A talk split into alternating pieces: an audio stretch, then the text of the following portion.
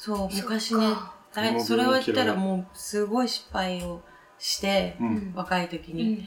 ん。で、すごい体にも無理したし、うん。お酒も毎晩すごい量飲んでたし、うん。で、で、もうお医者さん、いろんなお医者さんにかかって、うん。もう飲みすぎで？1日30種類ぐらい処方箋飲んでた。すごい。23、4ぐらいまで。でも今若い子とかでもなんかすっげえカプセルあるね。ぜ今私サプリメントも飲まないですよ。なんか、私それすごい、向こうに行って気づいたんですよ。で、もう向こうはオーガニックとかがものすごい流行ってて、その時に。うん。で、そんなね、いっぱいいろんな処方箋飲んじゃダメだよって、うん周りにすごい心配されて、そっから全部一個一個やめるのに、うん軽く4年かかりました。あそうなんだ。やっぱりこう頼り出すと、そこに頼っちゃうからさ、うん。うん。なんか、こう、ダメなんだよね。寄りかかっちゃうと。自分で立たないと。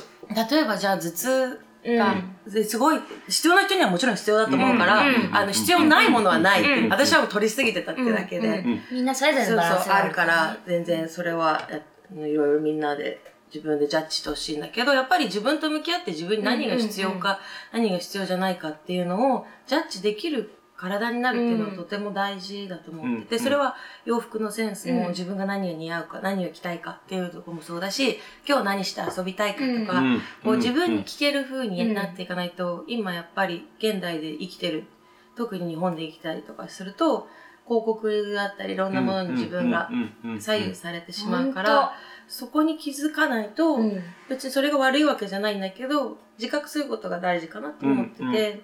こう何が伝えたいかっていうのも洋服で。うん。若い子自分がすごく辛かったから無知で若い時に、洋服っていうブランドを立ち上げると、いろんなことがプロデュースできるじゃないですか。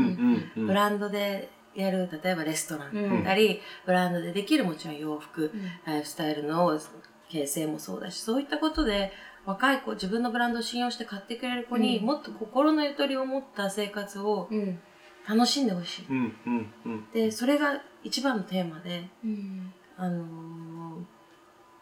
こういうふうに何しちゃダメだよあれしちゃダメだよあれあんま食べちゃダメだよとか、うんそういうの言うんじゃなくて、うんうんあこの商品買ってたら私の生活こうなってった、うんっていうので、うん。うん自分のブランドをうん信用して、うん。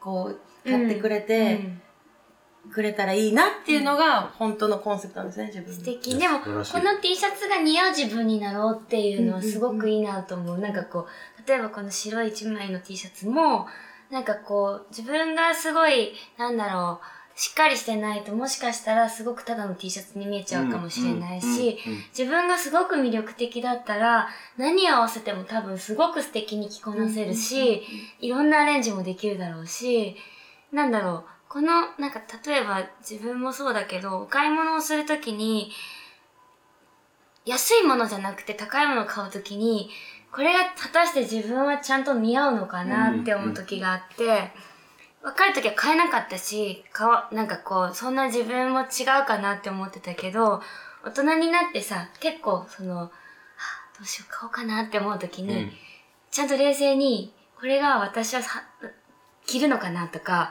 ちゃんと着こなして、どういうシーンに立ちたいかとか、どういうところで着て、どんな風に見られたいかっていうイメージができたら買うようにしていて、なんか今お話聞いてて、まあ全然違ったらごめんなさい。なんかすごくそうやってお洋服を作ってるって素敵だなと思って、その作り手さんと自分の買い、まあ自分が買い手だとしたら、そこがなんかすごくこう、一枚のものにちゃんとこうカチッとはまるとうんうんうん、すごい素敵な、またなんかこう、創造物が生まれるんだろうなと思って。なんかあとすごく、さっき言ってた、うん。今いろんなメディアがうん。みんなでこう自分でできるっていうので、この仕事とかこのブランドをやろうって言って進めてる中でやっぱ面白いの。発見は、インスタとかでこうバーって見てて、うん。あ、このアーティスト面白いなとかあるじゃないですか、うん発見が、うんで、フォローしてちょっと見てて、あ、この人と一緒に仕事してみたい。うん会ったこともないのに、そう思うんですよ。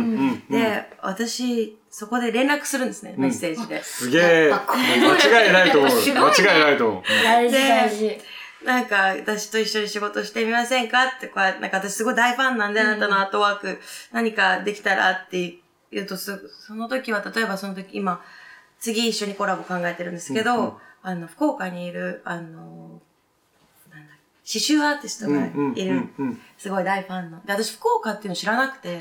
東京かどっかにいるだろうと思って、普通になんかお会いできませんか？みたいな感じ、あ、じゃあもうすぐ行きますみたいに言ってくださって、うん。うんあすぐ来てくれるんだ、うんうん何日かみたいな、2日後ぐらいにスタジオ来てくれて、で、あれどちらからって言ったら福岡ですみたいな。え みたいな。簡単に呼 んじゃったみたいな。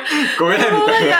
なんかたまたま用事もあったんで、みたいな感じで言ってくださったんですけど、やっぱりこう、すごい面白いの。そういうこと続けてると、こう、そうやって来てくれた人も間違いないんですよね。うん。なんか、めちゃくちゃ熱い人だったりするんですよ。うんうんで、やっぱこう、好きなもの同士が、アートとかを見ると、あ、この人のアートなんか伝えた、うん。訴えてるものがあるみたいのをきっと感じ取ってる、本当に実際に会うと、本当にすごい熱くて素敵なアーティストだったりすると、もうそれがまた、出たこの出会いみたいなのがまた嬉しくて運命的なね直感、だから自分の直感ってすごい正しかったんだってことですよね。follow your instincts って言うけども、そうだなと思います。本当に。発音が良すぎる。でもさ、自分を知ってる人とさ、その直感もさ、気づく人と気づかない人いるじゃん。なんかこう、なんかちゃんと自分の芯があると、その直感を信じてすぐ行動するし、その直感に気づかない人もいるじゃん。なんとなくその感じはいいなと思っても、それが過ぎ去ってしまったら、もう後の話だし、うんうんそのタイミングじゃなくなってしまうかもしれないし、意外と私直感ってね、絶対に間違いないと思うの。うんうん絶対その、この人、なんか、その波ってそんなに数多くは来ないから、その直感の波をちゃんと感じれる自分でいると、うん。あ、今だっていう時に絶対乗れて、そこの波に乗ると本当にちゃんとね、サーフィンできんだよね。そうだね。うんでもそのしない、けどそのね、今なんか、毎週サーファーだと思うねそうだね。そうそうそうそう今なんか、あ、みやこサーファーサーファーでもあんだと思始。めましたみたいな。結構何でもやってっからやってイメ。ージはね、今ずっとね、パあの、面白い波待ちしてたの。波待ちしてて。いや、乗ってた乗ってた。乗ってた。できたぞっていうので、ふいって乗ったんだけど、やったことない。超楽しい。確かに。でも直感でいけるかいけないかって、やっぱり常に本音と向き合ってないといけないよね。あと行動してる人じゃないといけないと思う。その、普段から行動してないと直感を感じても、えいって動くまですごい時間がかかっちゃったり、どっかなんかブレーキがかかっちゃったりとかするんだけど、やっぱそのマリさんの話聞いてると、常に行動してるから、うんもうすごい早いんだよね、多分伝達が。もう直感来たらピューみたいな。でもさっきの芸能界の紙みたいな部分があるから、やっぱりこう、すごく縛られてる部分とか、ちゃんとその、じょある程度の常識を守ろうっていうのがあったからこそ気づけた部分っていうのはあるよね、絶対ね。